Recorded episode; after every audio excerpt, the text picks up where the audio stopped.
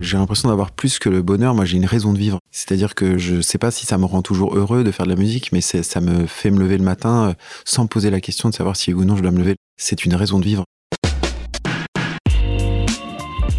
Bonjour à toutes et à tous, je suis Alexandre Mars et vous êtes sur RCJ. Je suis ravi de vous retrouver pour un nouvel épisode de Pause, le podcast où on prend le temps. Le temps de s'arrêter, le temps d'écouter, le temps d'explorer, le temps de rire. Chaque épisode est l'occasion de marquer un temps d'arrêt pour aller à la rencontre de mes invités. Ces femmes et ces hommes sont artistes, chefs d'entreprise, écrivains, entrepreneurs, sportifs ou activistes, et ils ont accepté, le temps d'une pause, de nous livrer les dessous et les secrets de leur parcours.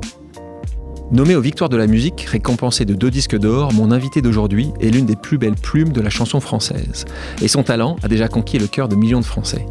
C'est pourtant loin du feu des projecteurs qu'il grandit. Né en Provence dans les années 80, sa famille déménage à Paris à l'âge de 10 ans.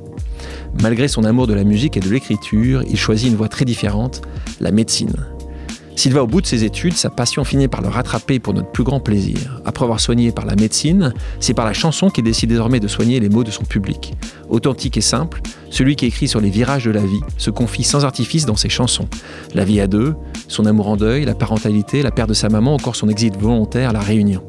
La justesse de ces mots a su séduire le public français qui partage volonté ses peines, ses joies et ses peurs.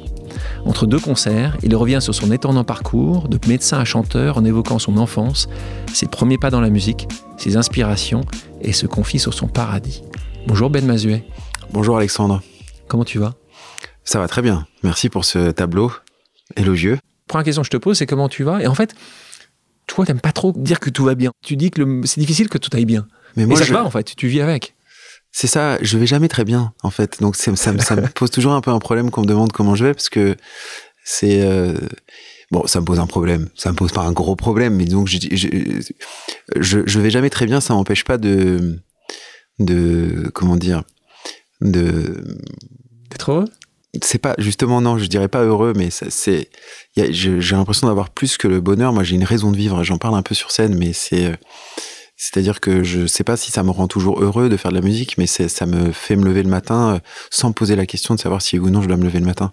C'est une raison de vivre, c'est génial. Alors ça me rend heureux parfois, malheureux aussi, mais euh, ça me pousse euh, et ça m'aide. Et du coup, je, je, pense que quand on me demande comment je vais, je crois que je suis plus en fait dans un dans un combat, je dirais, que dans un dans une osmose, si on, devait résumer mon, mes états d'âme quotidiens. C'était déjà le cas quand tu avais 15 ou 20 ans? Ça a été ma manière de fonctionner depuis toujours. Ouais. Depuis que je, suis petit, je, je, mène un combat. Je sais pas exactement dans quel but, mais en tout cas, il est quotidien.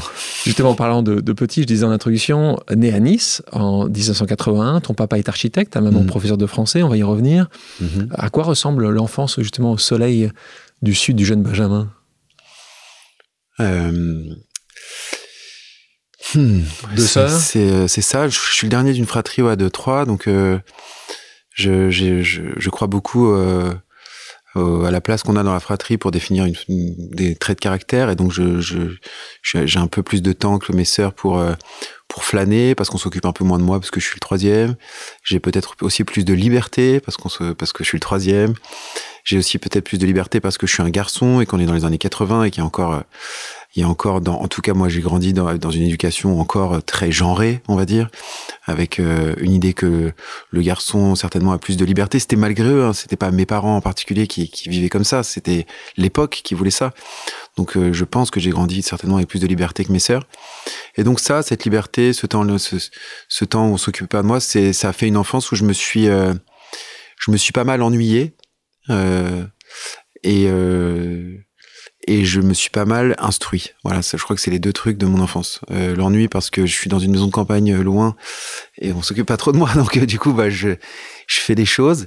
Je pense qu'il faut s'ennuyer pas mal déjà pour apprendre à faire du piano. Déjà, je pense qu'il faut avoir un temps d'ennui assez grand dans une journée pour se dire tiens, je vais apprendre à faire du piano. Et tu commences assez jeune, 6 ans ouais, c'est ça. Et, comment justement, pourquoi, pourquoi le piano plutôt qu'autre chose? Parce qu'il y en avait un. À la maison? Ouais, il y en avait un à la maison. Il y en avait un à la maison et du coup, je mais j'ai d'abord essayé tous les jouets de, de, ma maison avant de me mettre sur un piano, tu vois. Genre, j'étais pas fasciné par le piano du tout. Juste, il y a un moment, euh, il restait plus que lui, donc je l'ai essayé et c'était, c'était. Ça a appris à l'aimer tout de suite ou pas? Non, pas du tout. J'ai eu plein d'années où vraiment je c'était amusant, mais sans plus. Tes parents te forçaient un petit peu ou pas vraiment Pas du tout. Pas du tout. Mais il y a eu un moment euh, où j'ai commencé à m'accompagner en fait avec le piano pour chanter. Et en fait, chanter, ça a toujours été là. Ça, j'ai toujours chanté, euh, vraiment beaucoup chanté. Euh, à 6 ans déjà, 6 ans À 6 ans déjà, ouais, ouais, je chantais beaucoup. J'écoutais des chansons, les chansons qu'écoutaient mes parents et mes sœurs, et, et je chantais dessus. J'aimais bien chanter, mais je, je pensais pas que j'aimais plus chanter que les autres. Maintenant, je réalise que oui, je, je crois que j'aimais plus chanter que les autres. Maintenant que je suis chanteur. Mais euh, à l'époque, je me disais tout le monde chante euh, beaucoup. En fait, non, pas, pas plus que ça. Et c'est dommage d'ailleurs. Je fais une petite digression, mais je, je conseille aux gens de danser, chanter. de chanter et de danser. Et de danser, ouais. C'est pareil pour moi. Chanter, danser, c'est la même chose. C'est une manière comme ça un peu essentielle de s'exprimer sur euh, sur de la musique. C'est euh, moi, je sais pas danser, je le regrette. C'est-à-dire, je sais pas, j'y arrive pas. J'arrive pas vraiment à m'exprimer avec mon corps sur de la musique. Par contre, j'arrive à chanter. Sur, Et- sur scène, tu le fais pourtant. Tu un danses. peu, voilà, mais disons que c'est c'est moins mon, mon, mon cœur d'expression quand j'écoute de la musique, mais je, je pense que j'aurais pu euh, aussi euh, euh, m'exprimer avec la, avec la danse. Je, je comprends très bien le bonheur qu'ont les gens à danser parfois quand je les vois s'exprimer sur de la, de la, de la musique. Je trouve ça aussi puissant que le chant. 10 ans, grand changement, parce que là, tu t'ennuyais dans ta campagne, mais Ouais. là, tu Ah vas ouais. plus, tu es plus à la campagne. Tu, as, tu viens habiter, les parents viennent habiter Paris, quartier oui. de la Bastille. Ah, Ah, ce changement, raconte-le nous. C'est Ah là là. heureux. Ah oui. Ah, C'était incroyable. C'est, c'est, je suis tombé amoureux de cette ville. Je suis arrivé, je m'en souviendrai toute ma vie. Euh, ma grand-mère est venue nous chercher parce qu'à l'époque, elle, euh, elle était en transit à Paris. Et, euh, et on est en voiture et on est, on est sur les, les quais de Seine et, on, et je vois cette tour Eiffel là.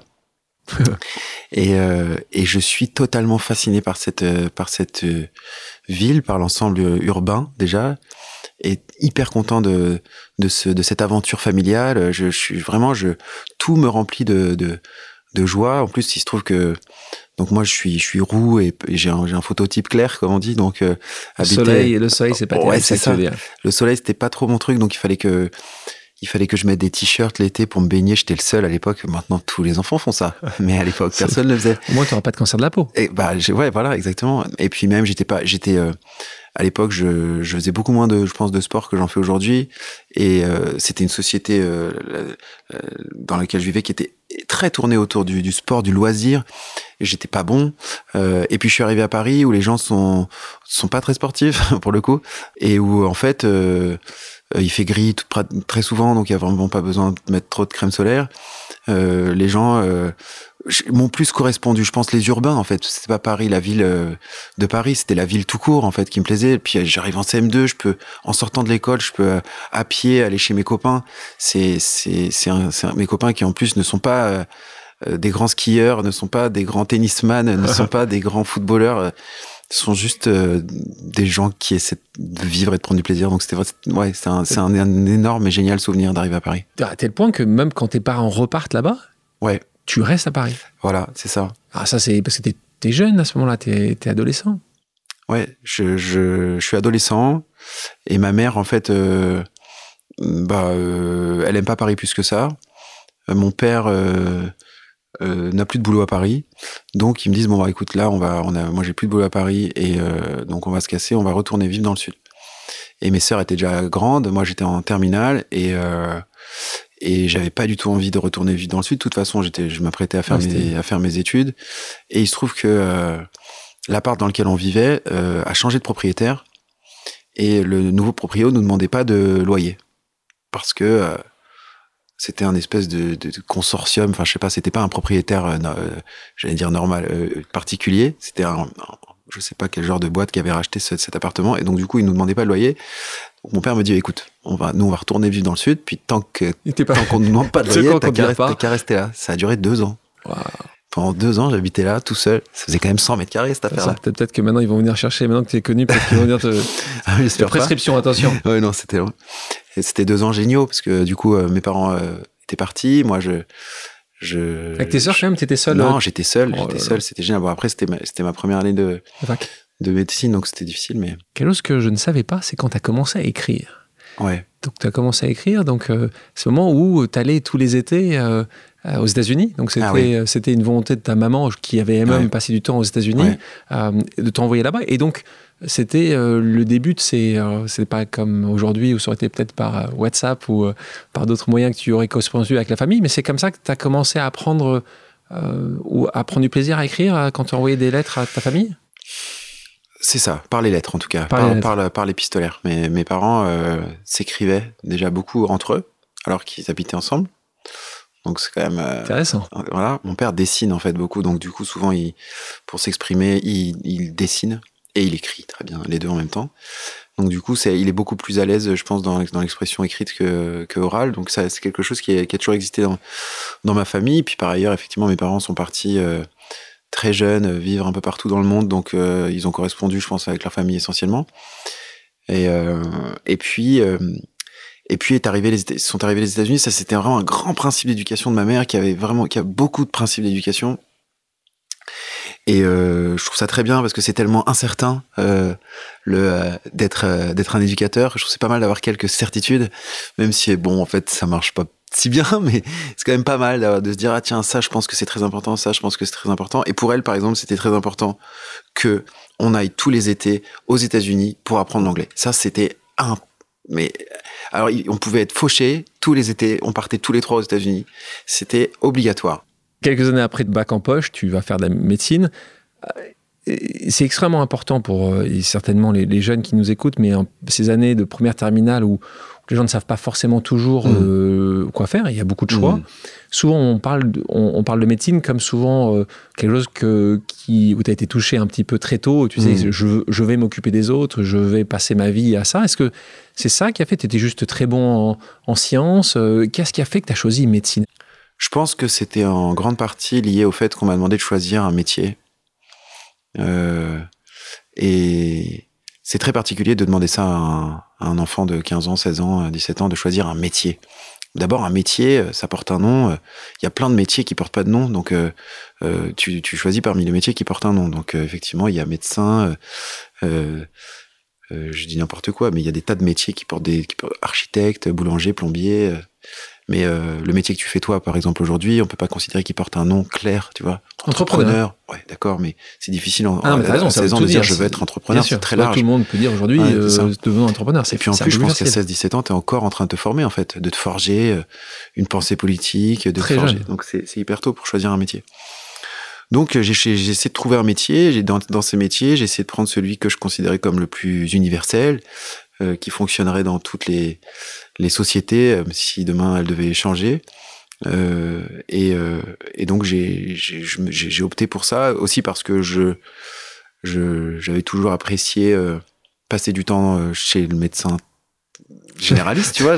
quand j'allais le voir, je. T'avais apprécié. Tu dis, oh bah tiens, je, cool, ouais, je vais passer un moment, je vais prendre un vaccin, je suis content, une prise de sang, c'est cool. J'aimais bien le statut social du gars, j'aimais bien l'idée d'être un peu euh, voilà, dans un village qui est euh, l'épicier, le médecin, tu vois, j'avais bien cette idée-là. En tout cas, je, me, rentrais en médecine pour être un médecin de campagne, je pense, comme le médecin que moi j'avais quand j'étais petit. Je n'avais pas foutu les pieds dans un hôpital. D'accord, ça c'est vraiment une vraie erreur. Tu vas pas faire médecine sans avoir foutu les pieds dans un hôpital parce que tu vas y passer 10 ans. Donc, donc ce que tu dis là quand même, c'est que tu, tu veux devenir médecin, tu te vois généraliste. La plupart des gens que je connais aujourd'hui, quand ils veulent faire médecin, ils me disent Moi, je sais déjà que je veux faire spécialiser, spécialisation ça. Toi, c'est généraliste. Ouais, ouais.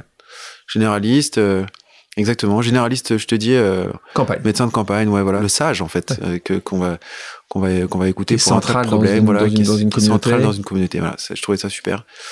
Et c'est là-dedans que je suis parti tu laisses pas de côté la musique. Euh, d'ailleurs, tu, dans ta fac, il y a une salle de musique destinée aux étudiants. Donc, euh, évidemment, tu passes un peu de temps euh, à ce moment-là. Tu l'as, tu l'as fréquenté trop souvent, justement. C'est pour ça que tu as fait redoubler ou pas assez souvent? Comment tu vois quand pendant ces années-là? Tu, c'était, ah c'était, allais souvent? La première année, je la, je la, redouble parce que parce que j'ai pas le niveau et pourtant j'ai tout, j'ai tout, j'ai tout donné. Hein. Donc c'est pas tout donné, vraiment. C'est, pas que t'avais pas assez travaillé. C'était juste pas assez fort. pas assez fort. Voilà.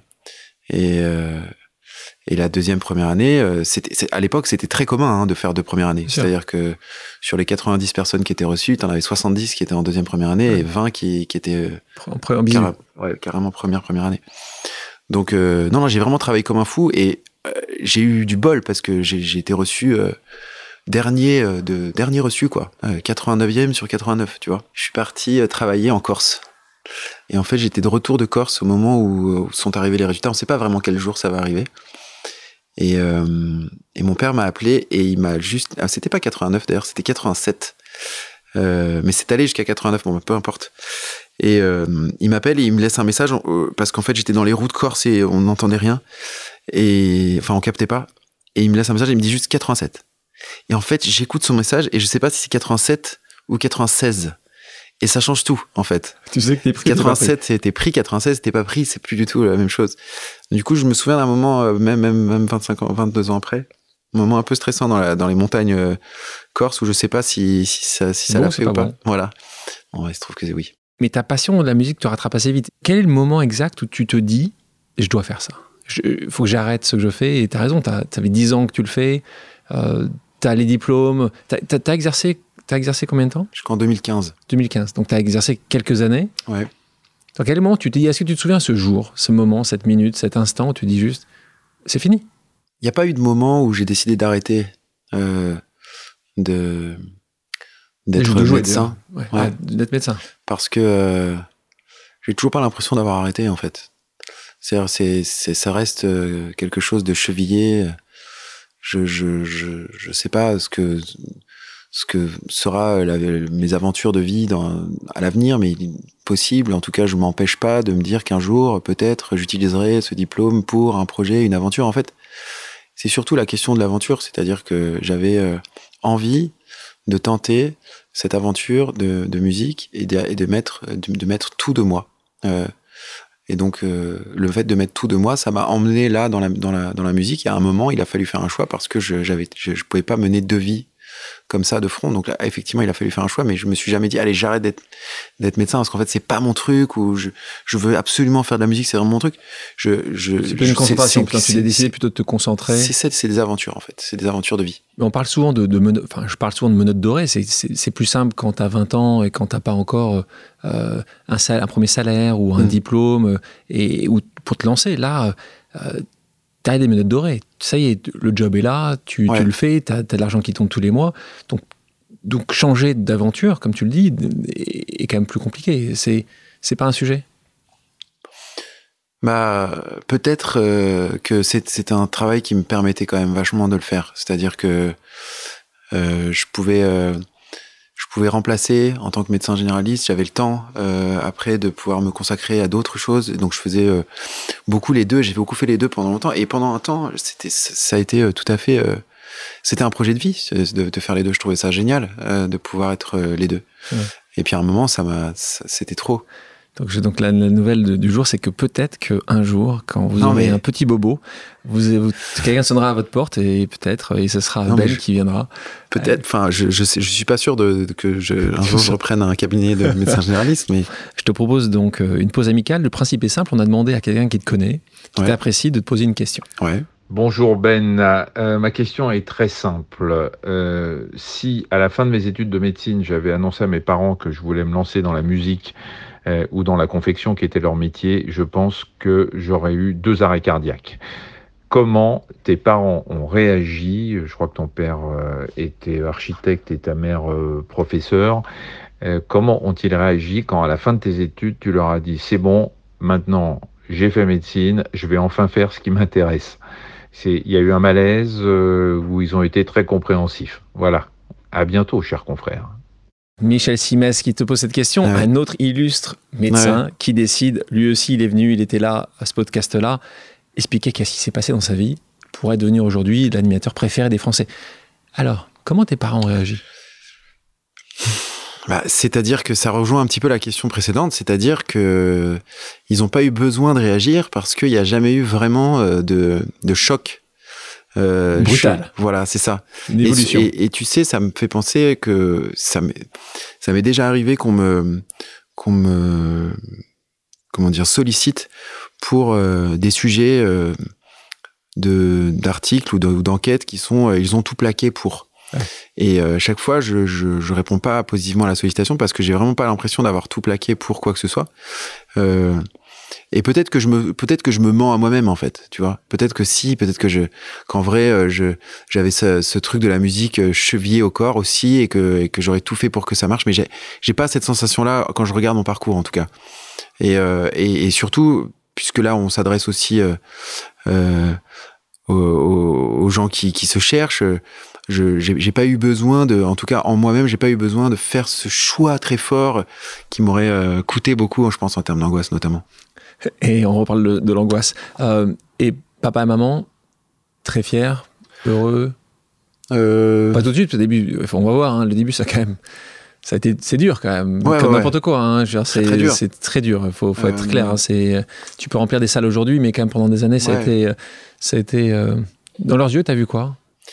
Mes parents, ils ont, ils ont toujours été très confiants.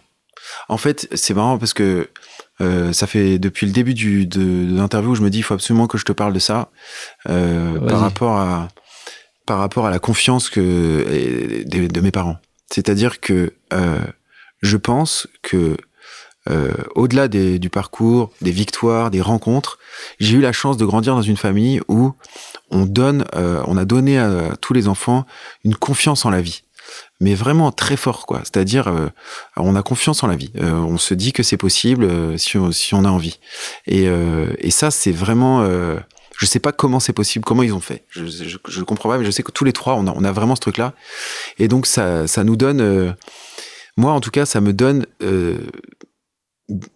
énormément de, de choix euh, de carrière ou d'envie euh, devant moi parce qu'en fait je me dis toujours que c'est possible mais, mais, je me dis maladivement toujours que c'est possible. c'est-à-dire que tu doutes pas c'est-à-dire je, je, me dis ça fait j'en parlais dans le spectacle précédent où je disais il y a que très récemment que j'ai réalisé que je ne pourrais plus être euh, footballeur professionnel. Et c'était pas une question de talent hein, c'était juste une question d'âge. Je me disais bon en fait je suis trop vieux. C'est un, un, peu je pousse le truc à l'extrême mais c'est pour dire que dans ma tête tout est possible, tout est possible. voilà et puis après j'y vais.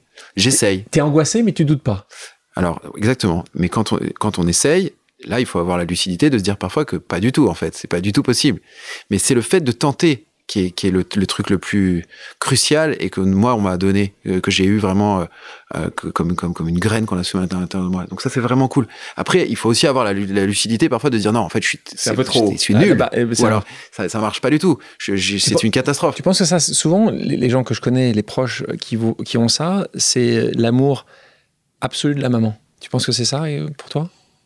Euh, non, Dans ses yeux, tu dis je peux tout faire et, tu réaliseras tout parce que tu poseras jamais la question. Non, je crois que c'est une vie d'aventure. En fait, c'est des parents qui ont beaucoup vécu d'aventure et qui ont qui se sont dit on le fait, on le tente et qui ont tenté et fait plein de choses, et qui se sont plantés aussi plein de fois et c'est pas grave et qui ont et qui ont réussi d'autres choses. C'est des vies de grande singularité, en fait. Mes deux parents, ils ont des vies de grande singularité. Tu commences à te produire dans les bars, en duo avec des amis. Tu intègres après le groupe. Alors là, écoutez euh, le nom du groupe, La Plage. Ouais. Euh, puis tu es repéré lorsque tu reçois le prix SACEM des découvertes à l'édition 2006 du festival Jacques Brel de Vesoul. Hmm. Euh, et là, tu, tu, enchaînes par pas mal de premières parties à Nice, à TT, Hocus Pocus. tu te produis au Printemps de Bourges, au Francopholies. C'est marrant parce que tu y allais dernièrement au Francopholies dans des conditions évidemment qui n'ont plus rien à voir quelques années après, avec une salle qui était complètement comble et avec le Premier ministre qui était, l'ancien Premier ministre qui était venu te voir pour voir la, folie, la folie Ben Mazuet. Il faudra attendre 2011 pour que tu sortes ton premier album. Et donc là, on parle de difficultés. Parle-nous un peu de ces moments compliqués où tu sors ton premier album, rencontre pas parfaitement encore euh, euh, le grand public. Euh, est-ce que tu disais que le succès allait être plus rapide que ça, ou toi, tu c'était pas un sujet, tu sais que ça allait prendre un temps incroyable, ou justement avec toute, toute, la confiance qui était la tienne, tu pensais qu'en six mois, tu allais répondre à un besoin et répondre aux besoins des, de ce genre chez les Français? Bah déjà, je crois que j'avais pas du tout euh, euh, besoin d'avoir du succès. Euh, j'ai commencé, je pense, ça a commencé à exister mon projet musical le jour où j'ai fait un concert à la péniche El Alamein qui se trouve qui se trouve dans le 13e au pied de la BNF et mhm. c'était un 22 juin. Donc le lendemain de la fête de la musique, on a fait ce concert parce que euh, la, la, la, dame qui, qui, tenait cette péniche, qui s'appelle, s'appelait Geneviève, euh, me dit ok bah écoute euh, viens jouer le 22 juin, on, on va jouer là-bas et euh, et il y a personne, il y a personne dans la salle, il y a vraiment personne, il y a zéro ticket vendu. Et euh, du coup, je lui demande si je dois reporter. Elle me dit non non, vas-y joue quand même et tout. Faut imaginer cette Geneviève, c'est une, c'est une dame sans âge, tu elle doit avoir 70 ans, là, les cheveux noirs, noirs, noirs. Elle est, euh, c'est une sorte de sorcière fée derrière son bar là comme ça, qui est extrêmement fumeuse et euh, dans le sens fumeur du terme. Hein. Et euh, elle me dit vas-y non joue quand même, joue. Donc on joue notre concert et on termine le concert, donc un concert très étrange, parce qu'on jouait que devant Geneviève derrière son bar, et elle nous dit euh, c'est très bien ce que vous faites. Tout assez à la fin, quand on est en train de ranger, elle nous dit c'est très bien ce que vous faites sans nous regarder. Hein. Euh, vous reviendrez, euh, vous reviendrez un samedi par mois, le deuxième samedi du mois, tous les samedis, tous les deuxièmes samedis du mois, vous, viendrez, jouer. Et donc elle nous dit ça, et après on, on, vient jouer là tous les deuxièmes samedis du mois. Et au fur et à mesure, tous les deuxièmes samedis du mois, il y a des gens qui viennent, puis il y a de plus en plus de gens, puis à la fin il y a, il y a un public correct. Alors c'est pas des salles pleines, mais il y a largement ce qu'il faut pour, pour s'amuser et pour ressentir du plaisir à jouer. Et donc du coup, à partir de là, moi, en fait, c'était très bien. Et après, je faisais que euh, faire poursuivre mon projet musical euh, comme je pouvais, avec des avec des partenaires euh, que je pouvais. J'ai j'ai eu une proposition de maison de disque. Moi, j'ai pas des maisons de disques qui se sont embrouillées pour pour me récupérer. J'en ai ai eu qu'une seule, donc c'était pas très compliqué de choisir. Voilà, Columbia. Ensuite, on a fait un premier album. Et, ce premier album, parce que justement, tu, tu voulais me parler de, de ce premier album. Effectivement, il a il a absolument pas rencontré le succès alors que euh, c'est vrai que euh, tu, tu, tu, tu rentres dans une maison de disques, tu as tout un cortège de, de gens euh, qui te disent, euh, qui te prédisent le meilleur, euh, et donc tu te dis ah bon, ça va être à ce point-là, c'est incroyable et tout. en fait, pas du tout. Ils disent ça évidemment à tout le monde, et et ça me dérangeait pas du tout de pas rencontrer le, le succès. J'étais pas gêné par ça. C'est on continuait notre bonhomme de chemin, ça progressait, c'était bien. Ouais, mais alors, pas mal de questions après ce que tu viens de dire. Premièrement, il faut quand même payer ses factures, son appartement. donc ça, tu, tu, tu, le faisais comment? Parce que c'est bien de pas avoir de succès, mais il faut quand même, t'arriver quand même à, à gérer correctement tu, un, bon ton, moyen tu veux y arriver Ouais, carrément. T'as ton statut. Euh, on, faisait, on faisait beaucoup de concerts, on acceptait tout, tu vois. Voilà, on faisait des ateliers. Euh, des ateliers d'écriture, on, on, se débrouillait, ouais, on et, trouvait largement ce qu'il fallait. Et explique-nous, parce que ça intéresse euh, évidemment une partie des gens qui nous écoutent, euh, c'est les coulisses. Comment ça se passe quand Colombia vient te voir, ils viennent te voir sur un concert, c'est un agent ou tu as un agent. Raconte-nous un peu le, le dessous. Alors tu ouais. me dis, c'est pas comme si tu avais 56 euh, non, non, bien qui sûr. se battaient pour toi. Oui. Quand même, tu peux nous expliquer comment ouais, ça se passe à ce moment-là? Bien sûr. Eh ben, euh, donc, euh, je, je rencontre, quand, quand, je fais mes concerts les deuxièmes samedis du mois, là, je, je rencontre une fille, une copine d'amis de mes parents, une amie de mes parents, euh, qui s'appelle Fanny et qui euh, est en reconversion professionnelle, qui doit avoir la trentaine et qui me dit ah j'aime bien ce que tu fais, j'aime bien ta musique et tout, qui habite à côté de Nice et qui me dit pourquoi je t'aiderais pas euh, à faire éclore ce projet. Alors qu'elle vient pas du tout de là, elle, elle vendait des, maillots de bain sur la plage et puis après elle s'est mise dans la dans la com euh, donc euh, voilà, elle en avait marre de son métier dans la com, elle est partie et puis elle m'a dit vas-y on va essayer quelque chose, euh, on essaye ensemble. On avait aussi essayé de de rallier un truc qui s'appelait le chantier des Franco. Les Francopholies ils organisent un truc qui s'appelle le chantier qui est à destination des artistes qui veulent un peu se essayer et c'est génial le chantier des Franco parce qu'ils t'apprennent euh, à te un peu te professionnaliser et puis et puis te mettre en première partie d'un artiste confirmé aussi au Franco, Franco, dans des conditions géniales. Donc il y a plein de petites structures comme ça, donc petites, enfin de, de, de c'est des grandes structures qui aident.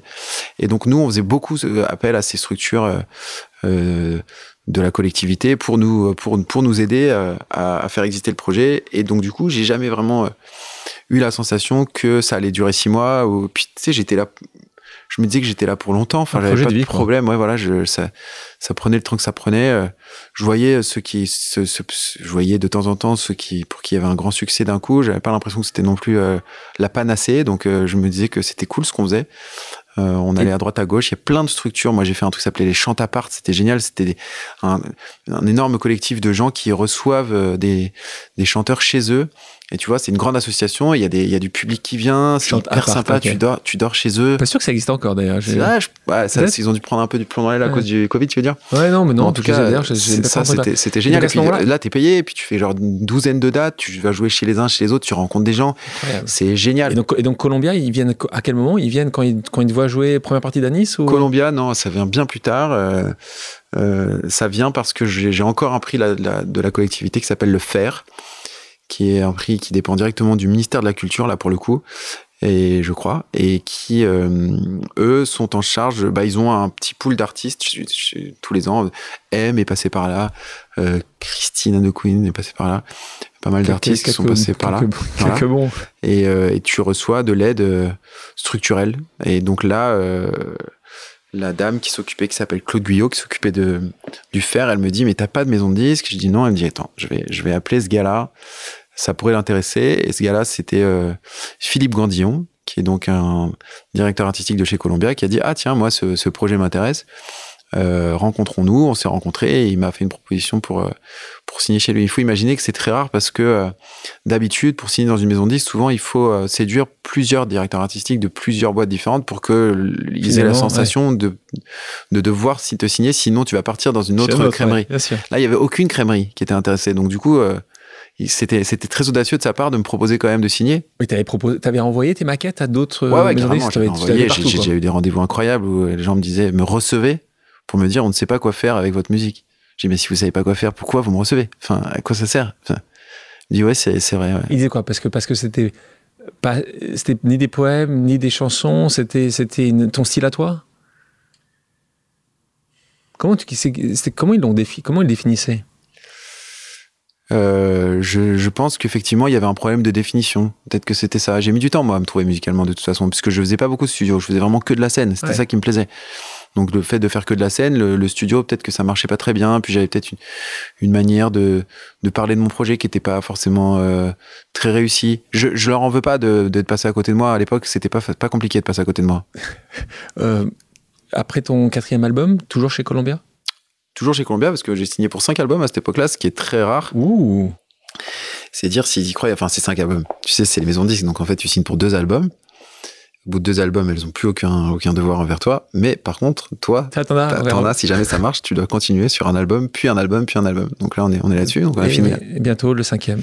Euh, on a fini. Donc ça doit être le, donc ça doit être quatre albums alors. Parce que... Paradis est donc le quatrième album. D'accord. Qui donc donc voilà donc donc. Je les compte pas, disons. Quatrième. Moi, je peux, je les compte pour toi. Donc le prochain nouvelle négociation. Donc là, il y aura peut-être un peu plus qu'une seule maison disque qui va venir te voir là.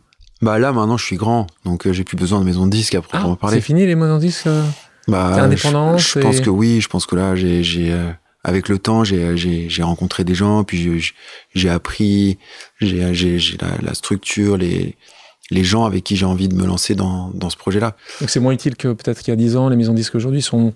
Ça dépend des projets, ça dépend des gens, ça, ça dépend de ce que tu as comme, comme entourage.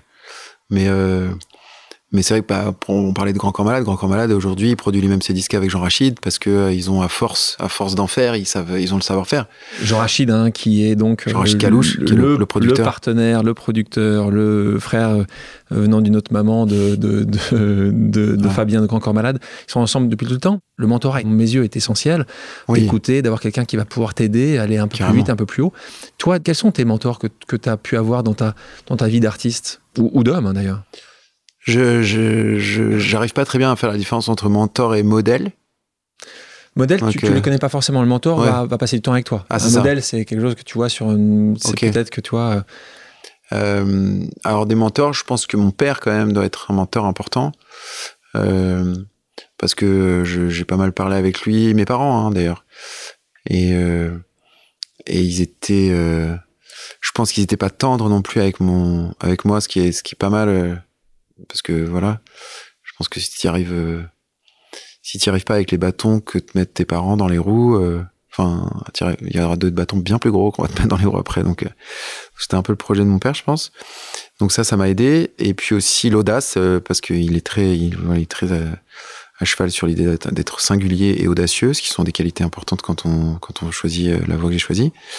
et ensuite, des modèles plus que des mentors j'en avais ouais je je, je, je me souviens qu'au début euh, quand je me suis lancé dans la musique je trouvais que je trouvais que M c'était vraiment extraordinaire ce qu'il faisait parce que euh, il me donnait la sensation de à chaque fois s'adapter euh, à la situation dans laquelle il était musicalement. C'est-à-dire quand il avait beaucoup pas beaucoup de succès et qu'il faisait des salles de, de 30 places il faisait des concerts géniaux pour 30 personnes et c'était adapté à la jauge.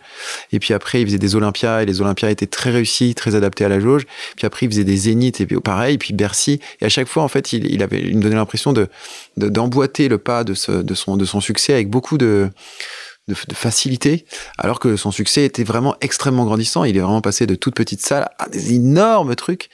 Et donc ça, c'était un modèle, euh, un modèle euh, pas mal. Je, je, je regardais aussi euh, Aurel San du début de, de, de MySpace, voir comment, comment lui aussi il, il, proposait sa musique, la manière nouvelle qu'il avait de proposer sa musique, et toujours aujourd'hui d'ailleurs Tu reviens avec un nouvel album en 2014. la raison de parler de ta maman, c'est qu'il s'intitule 33 ans. Et où figure le titre Vivant, en hommage justement à ta maman qui a, disparu en 2013. Mais cette chanson, et c'est assez euh, étonnant, et puis ça représente assez bien euh, ce, que tu, ce que tu dis dans tes textes, et pourtant d'un rare optimisme. Est-ce que c'est ton truc, euh, parler de ces choses sombres avec en même temps avoir une ode à la joie, aussi bien dans la musicalité de ses paroles que dans le texte, en fait? Alors, euh, Vivant, c'est un, c'est, un morceau euh, qui dit que on, arrive à garder les gens en vie tant qu'on les a, tant qu'on y pense, quoi. C'était ma première grande sensation par rapport à, mon processus de deuil. C'est-à-dire de dire, en fait, il est pas mort, il est encore il vit encore en moi. C'est un procédé assez euh, classique du deuil, c'est le, déni, quoi. C'est le, début. Après, tu passes par tout un tas d'autres phases, mais c'est vrai que j'ai écrit ce morceau à ce moment-là. Donc, du coup, c'est très réjoui comme, comme morceau et c'était pour moi très agréable de le faire. C'est toujours très agréable de le faire. De toute façon, moi, je suis traversé par l'espoir et l'optimisme hein, dans, mon, dans, dans, dans, ma musique. Hein. Il y a toujours ça. Comment justement toi qui l'écris à un moment particulier de ta vie, un moment essentiel de, de, construction de soi quand tu perds quelqu'un d'aussi proche, dix ans après tu le joueras, après tu, le joues de la même manière, est-ce que tu te souviens pourquoi tu l'as écrit, est-ce que c'est ça devient un automatisme de, le jouer, tu écoutes à peine les paroles, euh, euh, comment ça se passe, comment tu le vis toi en tant qu'artiste? Euh, Non, non, il faut le... les morceaux que tu chantes, il vaut mieux... il faut les ressentir, hein, sinon il faut pas les chanter. Hein. T'arrives toujours à les ressentir tout le Bah ouais, parfois moins. Et quand, quand on sent que c'est un peu moins, il faut, tu le sors de la, de la, liste. Et puis tu, tu le laisses un peu de côté, il reviendra. Peut-être. Euh, on en parlait euh, avec d'autres artistes justement de ça, de l'idée que c'est important de jouer euh, sur scène des morceaux qui te font de l'effet, quoi. Sinon, sinon ça se voit, je crois. Parlant d'autres artistes, je voulais euh, qu'on parle du processus de création. Pour tous les artistes ou ceux qui veulent se lancer ou qui écrivent, il y en a beaucoup qui, sans être vouloir aller sur des grandes scènes, sont euh, rêvent et, jouent et, écrivent eux-mêmes. Tu peux nous parler un peu de ce processus de création qui est très, très, très Ben Mazuet euh, D'où tu tires ton inspiration Qu'est-ce qui t'inspire le plus? Est-ce que, est que tu, voilà, tu pourrais nous amener un peu dans, ton monde? Pour ceux qui te connaissent, on sait que tu as un monde très à toi. Est-ce que, comment tu, tu tires cette inspiration? Forcément des choses que tu as vécues. Euh, des choses que j'ai vécues, des choses que je. Moi, je, j'écris avec ce que je vis, avec ce que je vois et avec ce que j'imagine. C'est à peu près les. les tu t'imagines aussi autant Tu mettrais un tiers, un tiers, un tiers Parce que quand ouais, parles, c'est peut-être pas un tiers, un tiers, mais en tout cas, je, c'est les trois grands leviers, quoi. Par exemple, euh, j'ai fait une chanson qui s'appelle L'homme modeste, qui est une des premières chansons que j'ai écrites. Euh, qui parle euh, de de ces gens qui euh, qui qui ont pas besoin d'être très expansifs dans la vie et, qui malgré tout ont très ont confiance en eux. Euh, et ça parle d'une seule personne. Je, je, je décris quelqu'un dans le premier couplet, puis après je fais le refrain, puis je continue à le décrire dans le deuxième couplet. Et en vérité, euh, dans le deuxième couplet, c'est une autre personne, mais je les ai mat, enfin je les ai matchés. Voilà, je les ai mis en, ensemble parce que pour moi, ils font partie de ces gens modestes euh, tels que je les imagine. Et ça, ça demande un peu d'imagination de, de, de, de, de relier deux personnes entre elles pour en faire qu'une seule. Euh, mais c'est issu de l'observation, c'est-à-dire je, je, je, regarde, parfois je, je retrouve des, des, schémas de, de comportement un peu identiques chez plein de gens, et du coup ça me permet de, de déceler quelque chose qui va pouvoir faire le, un début de chanson parce qu'il y a un trait de caractère que je trouve commun chez plein de gens. Voilà. Ça c'est de l'observation. Après il y a un peu d'imagination, puis il y a évidemment aussi le, le vécu. Mmh. Ouais. ouais. bien sûr. Ah, pas mal. Ah, hein. Bien sûr. Il y a pas mal de vécu quand même. Oui, il y en a pas mal, mais je ne m'oblige pas euh, à raconter euh, l'exactitude de mon vécu. C'est pas c'est pas c'est pas le projet. Il faut que ce soit juste euh, sincère en fait. Il est parfois plus facile de composer, d'écrire quand tu es heureux, quand tu es malheureux. Est-ce que est-ce que tu as vu avec ton expérience que parfois c'était tu avais une, une, une, énergie positive qui venait d'un moment, d'un instant? Qu'est-ce que ou ça dépend aussi? Bah déjà, je trouve que être inspiré, ça arrive et c'est toujours un moment très heureux. Enfin, c'est très agréable. Alors euh, d'ailleurs, c'est une belle contrepartie au grand moment de tristesse parce que parfois ils peuvent être source d'inspiration qui donnent qui donne une forme de plaisir. Donc euh, être inspiré, déjà, ça provoque du, une, forme, de bonheur. Parfois, moi j'écris sans être inspiré. Euh, ça m'arrive aussi.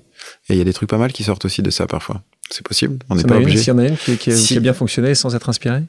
Une chanson je sais, pas parce que ça m'arrive tous les jours maintenant parce que j'écris tous les jours tu vois c'est devenu mon métier donc de d'écrire sans être inspiré c'est c'est important. Euh, je pense que quand t'écris que, que lorsque t'es inspiré c'est parce que c'est pas ton métier en fait donc euh, quand ça devient ça devient c'est très bien. Je trouve ça très bien hein. mais moi ça doit me venir plus souvent que quand ça me vient. Trois ans plus tard donc, trois ans plus tard donc on arrive sur ton troisième album on est bientôt euh, au quatrième la femme idéale. Mm. cet album est récompensé d'un disque d'or. Ouais est-ce que à ce moment-là, tu t'es dit, ça y est, j'ai, je sais, là, j'ai franchi une première belle étape. Euh, c'est important pour toi le disque d'or? Ça, ça représentait quelque chose pour la euh, profession? C'était super le disque d'or, mais il est arrivé super tard. Le disque d'or, il est arrivé au bout de deux ans et demi. tu sais, c'est un peu les bienfaits du, streaming, c'est-à-dire que les albums ils continuent à, générer, à générer voilà des des ventes, euh, des équivalents ventes pendant assez longtemps dans leur existence. Et donc le disque d'or est arrivé bien après, euh, même après la fin de la tournée, donc peut-être deux ans et demi après la, sortie de l'album. Donc c'était plus, euh, c'était c'était c'était pas c'était pas le marqueur d'une étape par rapport à cet album. C'était c'était en tout cas un un, immense une immense joie ouais de d'avoir un disque d'or. C'était vraiment une grande joie. Ça m'a fait ça m'a fait beaucoup de joie parce que pour toi c'était c'était un élément essentiel à cocher. C'était ça montrait que tu faisais partie d'une d'une communauté assez il y a peu de gens qui ont ces disques d'or. Est-ce que comment tu expliquais c'était parce que je crois que je m'y attendais pas puisque ça arrivait deux ans et demi après la sortie de l'album. Parce que c'est un album qui euh, n'a pas marché euh, pour être disque d'or et c'était pas le projet. On en était au troisième euh, troisième album avec euh, avec avec Columbia, on savait très bien les chiffres que je faisais, c'était c'était pas grave, tu vois, ça marchait quand même avec notre petite économie et tout allait tout allait très bien. Et puis à force de, de jouer, à force de remplir les salles euh, toujours un petit peu plus grandes, bah est arrivé ce disque d'or. Donc euh, c'est c'est vraiment une un beau moment de vie de voir ce truc. C'est une surprise, quoi. tu vois, j'étais hyper surpris, moi, qu'on arrive jusqu'à jusque-là. Et donc là, tu as la chance de jouer à l'Olympia aussi? J'ai joué à l'Olympia, ouais. pour, pour, cet album-là. C'est dingue, ça. Ouais, C'est une des salles où c'est la salle que tu as. Parce qu'elle est, très, elle est iconique, mais. Ouais, elle est belle, ouais. C'était cool comme, euh, comme concert. Après, c'est des concerts euh, très, très préparés, très attendus, où tu vois, il faut surtout que tu fasses un beau concert. Donc, moi, c'est pas mes préférés.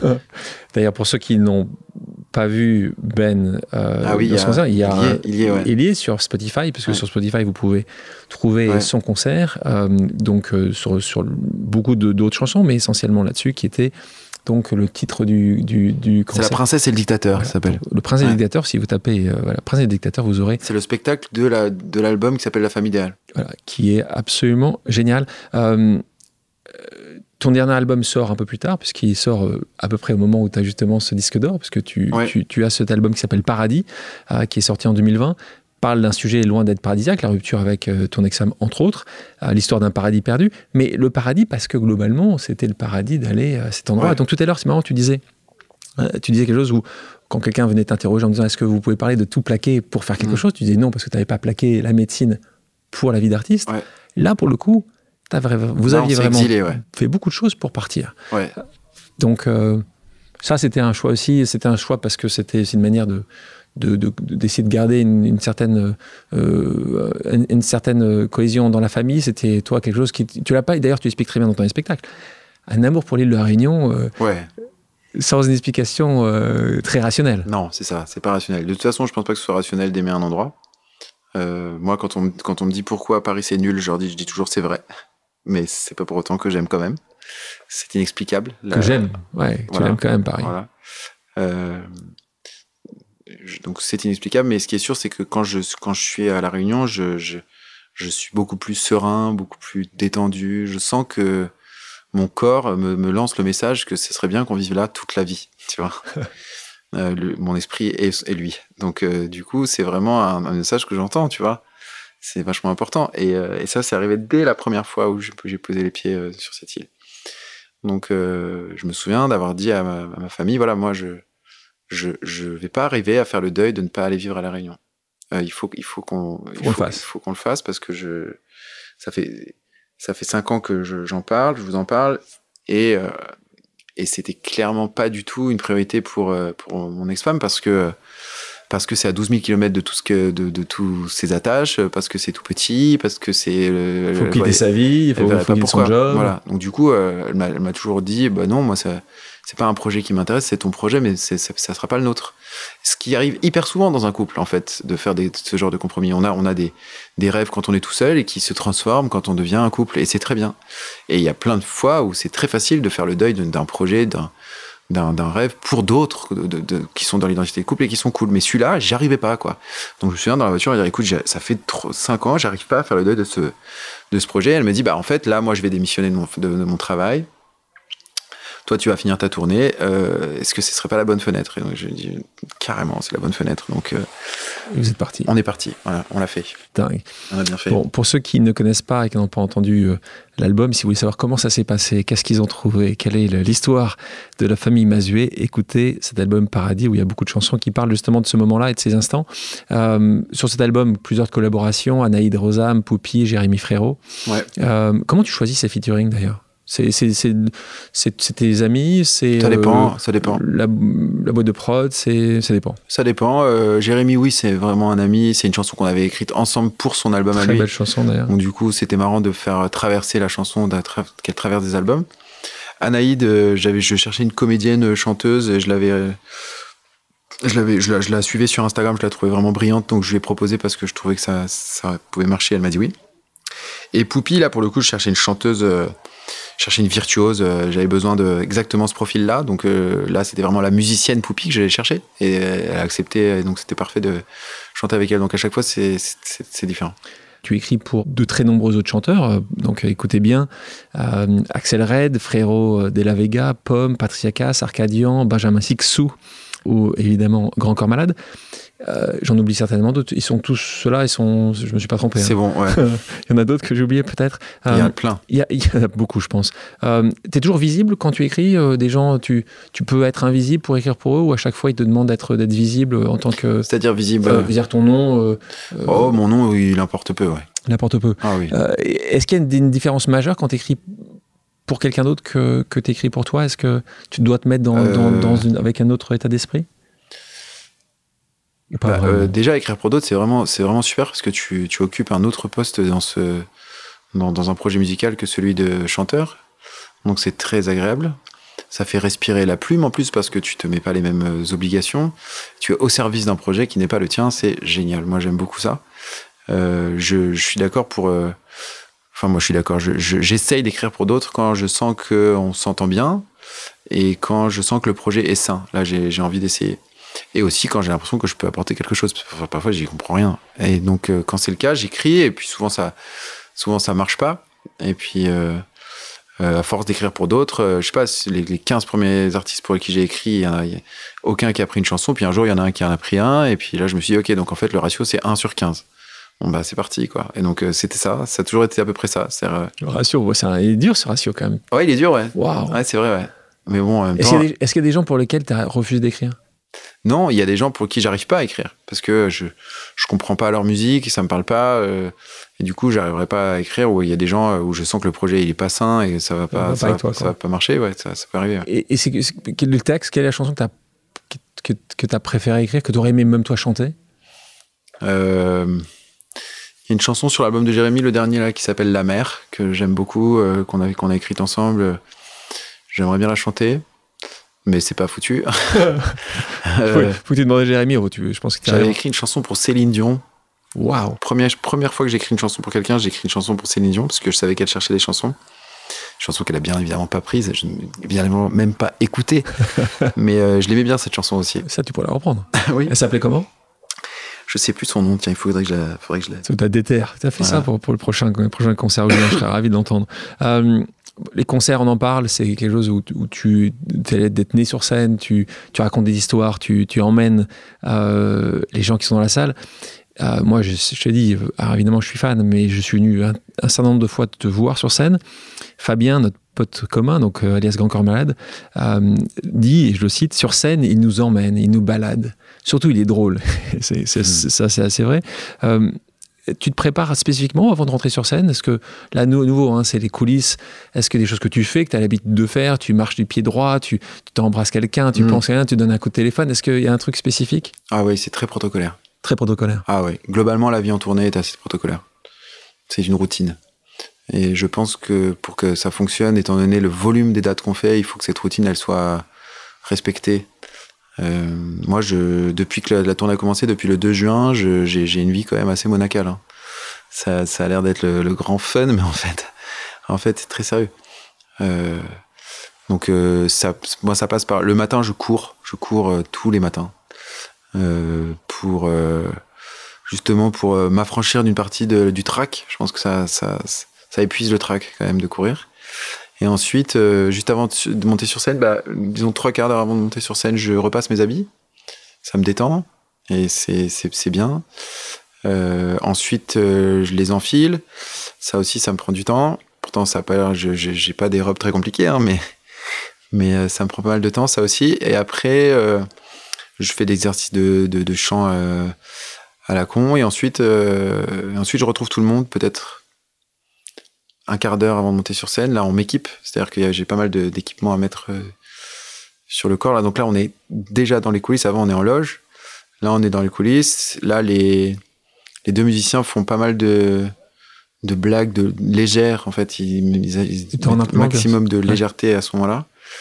Et puis après, on se, on se colle front contre front, euh, tout le monde. Et quand tous les fronts contre fronts ont été collés, là, on, on y va. Je te propose maintenant une deuxième pause amicale avec Grand Corps Malade. Salut Ben. Euh, j'avais une petite question pour toi. Selon toi, quelles doivent être les qualités essentielles d'un père de famille au bord du terrain de foot pendant le match de son fils? On s'entend bien, puis on, a, on, est, on est très collègues en fait, parce qu'il a des enfants, moi aussi il est chanteur moi aussi. Bon voilà c'est et on a on a à peu près la même génération. Ça suffit à gens à, texte aussi à bien s'entendre. Ouais puis en plus musicalement on a on a des choses en commun. Donc euh, c'est vrai qu'on on a plein de choses en commun. Et il parle de ça là de cette histoire de foot parce que euh, parce que euh, une fois j'ai j'avais mon je, moi moi j'ai un, un, de mes enfants qui, qui joue au foot qui joue beaucoup au foot. Et et ça me d'être sur le bord du terrain, ça m'émeut beaucoup en fait. Je, trouve ça hyper beau euh, de, voir cette équipe se, démener pour, euh, pour essayer de gagner. je, trouve que c'est une des grandes joies de ma parentalité, c'est de, voir mon fils jouer au foot euh, avec ses coéquipiers. J'adore et du coup ça me transporte et ça me transporte beaucoup trop. Voilà. Et du coup je crie, je hurle, je suis complètement transporté beaucoup trop. Et, je me souviens d'une fois à la réunion où je vais le voir entre, deux matchs et où je, je lui dis voilà, tu, tu euh, es numéro 6, donc ton, ton but en fait c'est de récupérer des ballons, de ratisser, euh, et ton, toi ton projet c'est de pas les perdre. Donc après euh, c'est pas grave, c'est passer, passer en retrait, c'est pas grave, pas toujours obligé d'aller de l'avant. L'important c'est surtout pas perdre ton ballon, et puis voilà. Et puis quand tu sens un dribble, et eh ben tu y vas, surtout, et confiance, et puis amuse-toi.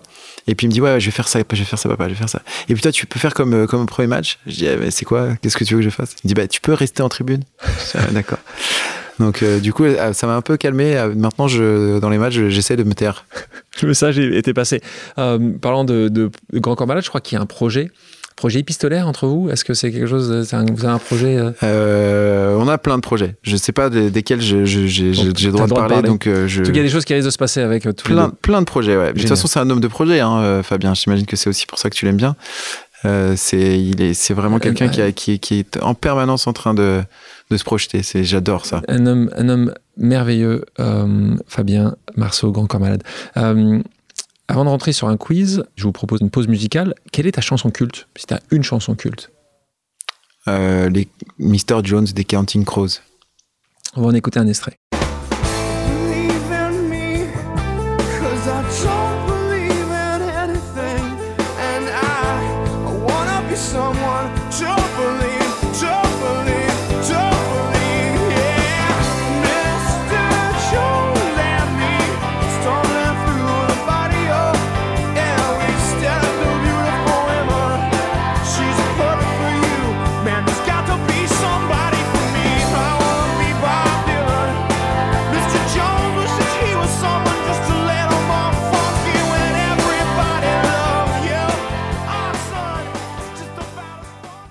Ben, merci d'avoir accepté ah, Merci, merci de m'avoir reçu, merci pour toutes vos recherches, bravo, bravo, euh, bravo à toutes vos équipes. on sent que vous avez fait des belles recherches, parce que vous me connaissiez bien. Bah, tu sais, en plus, la chance d'avoir des équipes incroyables, mais en plus, je te dis, je suis un fan. Ah donc euh, bah c'est toujours plus simple quand ça parle du cœur, et c'est pour ça qu'on a ici que des gens que j'aime beaucoup. Donc merci Ben d'être venu. Merci. Merci à tous d'avoir pris le temps de faire une pause avec nous sur RCJ. J'espère que l'émission vous a plu, inspiré ou fait réfléchir. Si c'est le cas, je compte sur vous pour soutenir Pause sur radio-rcj.info ainsi que sur toutes les plateformes d'écoute. À bientôt sur RCJ pour un nouvel épisode de Pause.